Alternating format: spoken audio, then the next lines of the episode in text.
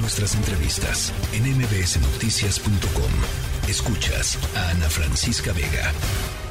Recuperamos la comunicación con la doctora Oliva López Arellano, secretaria de Salud de la Ciudad de México. Doctora, me da gusto saludarte. Igualmente, Ana Francisca, muchos saludos para ti y tu auditorio. A ver, pues creo que lo primero que hay que hablar es sobre el rezago que hay aquí en la Ciudad de México. Eh, por supuesto, es un rezago de todo el país, pero encargada estás tú de, la salud aquí en la Ciudad de México, de la vacunación para niñas y adolescentes de eh, contra el virus del papiloma humano. ¿Cómo está el rezago y, y cómo se piensa, digamos, revertir esto? Bueno, hoy inició la campaña justamente para mitigar esta situación eh, vamos a vacunar en 605 planteles de las 16 alcaldías para llegar a 110.810 eh, personas es nuestra meta vacunar eh, en grupo de 13 y 14 años, en primero y segundo de secundaria. Esto es un lineamiento nacional, es una campaña nacional justamente que se promueve ahora para eh, mitigar esta situación de que durante dos años previos no se pudo vacunar por eh, la pandemia, básicamente, porque no hubo clases presenciales y esta vacunación se hace en los planteles. Entonces vamos a vacunar primero y segundo de secundaria para eh, pues tener este grupo protegido que tendría que haber sido vacunado en quinto y sexto año. A ver, eh, son 110.800 personas las que las que van a vacunar, básicamente eh, eh, pues niñas, ¿no? Digamos, dices 13 y 14 años. Em, ¿Cuántos son el total del universo? Porque sabemos que no hay todas las vacunas que se necesitan para todas las niñas y no todas las niñas, desafortunadamente, la, la pandemia dejó pues a muchas personas fuera de la escuela, Oliva. Eh, justamente vamos a tener esta, digamos, esta meta, es una estimación de cubrir a todas las, las niñas que están en este grupo, también al grupo de niñas no escolarizadas, eso también es importante, que es, en Ciudad de México no es tan importante este grupo, pero también está previsto vacunarlas a ellas. ¿En dónde? ¿En centros de salud? Perdón, ¿en centros de salud a eh, ellas? No, a ellas las buscaríamos a través de eh, estos mecanismos desde la escuela, eh, la deserción, y ahí veríamos cómo llegar con estas niñas. Y también a mujeres cis y trans de 11 a 49 años, personas que viven con VIH también, y estas serían a través de las condesas y de la unidad de salud integral para personas trans. Ahora, eh, eh tengo entendido, y corrígeme si estoy equivocada, es solamente una dosis eh, para, se supone que las vacunas son dos dosis, ¿no? Pero están contemplando solamente una dosis para las niñas de quinto y sexto, perdón, las, las niñas de, de 13 y 14 años, solamente será una dosis. ¿Por qué?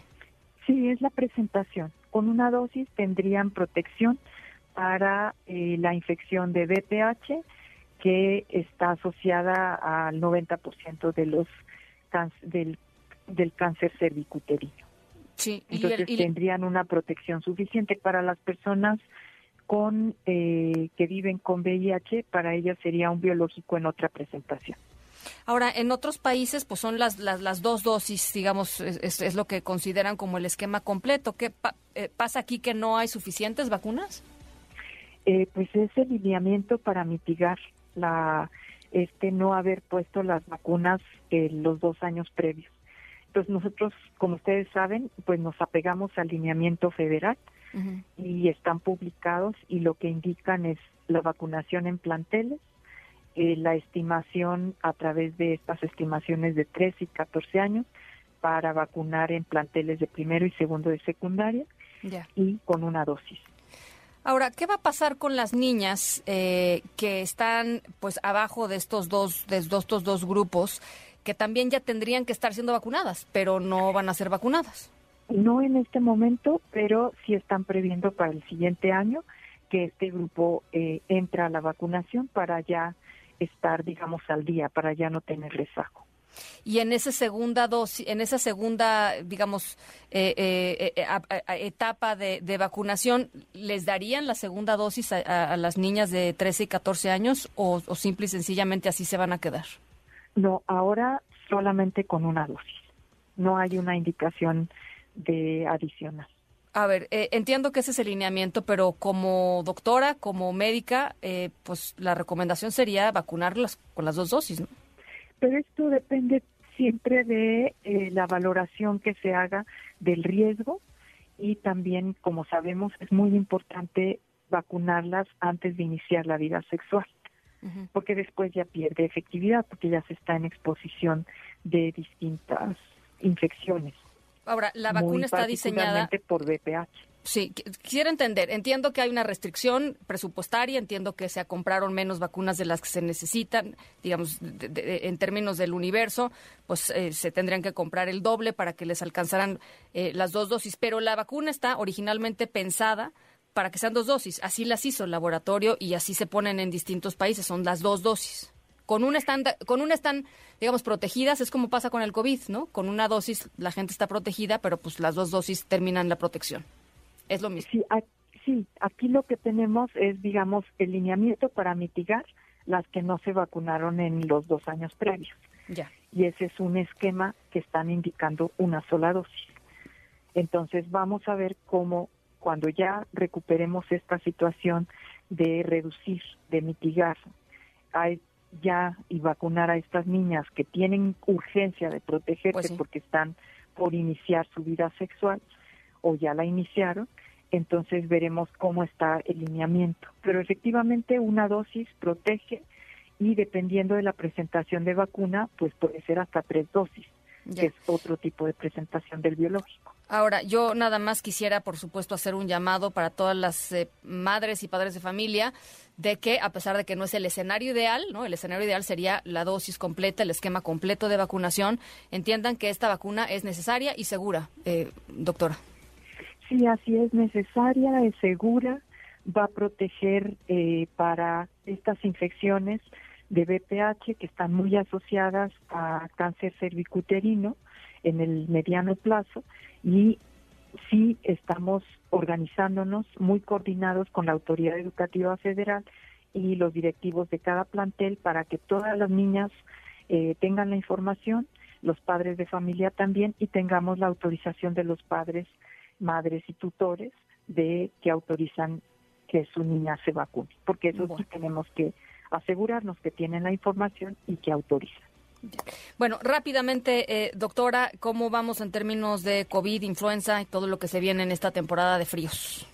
Pues COVID, ahora tenemos eh, baja transmisión, estamos alrededor del 5%, seguimos haciendo pruebas rápidas en 117 centros de salud y lo que tenemos es más prevalente, eh, pues casos de influenza. Casos de influenza que podemos prevenir con la vacunación menores de 5 años, 60 y más, mujeres embarazadas y personas con comorbilidades, recomendarles que se acerquen a los centros de salud para ser vacunadas, dado que estos grupos tienen mayor riesgo de tener cuadros graves de influenza.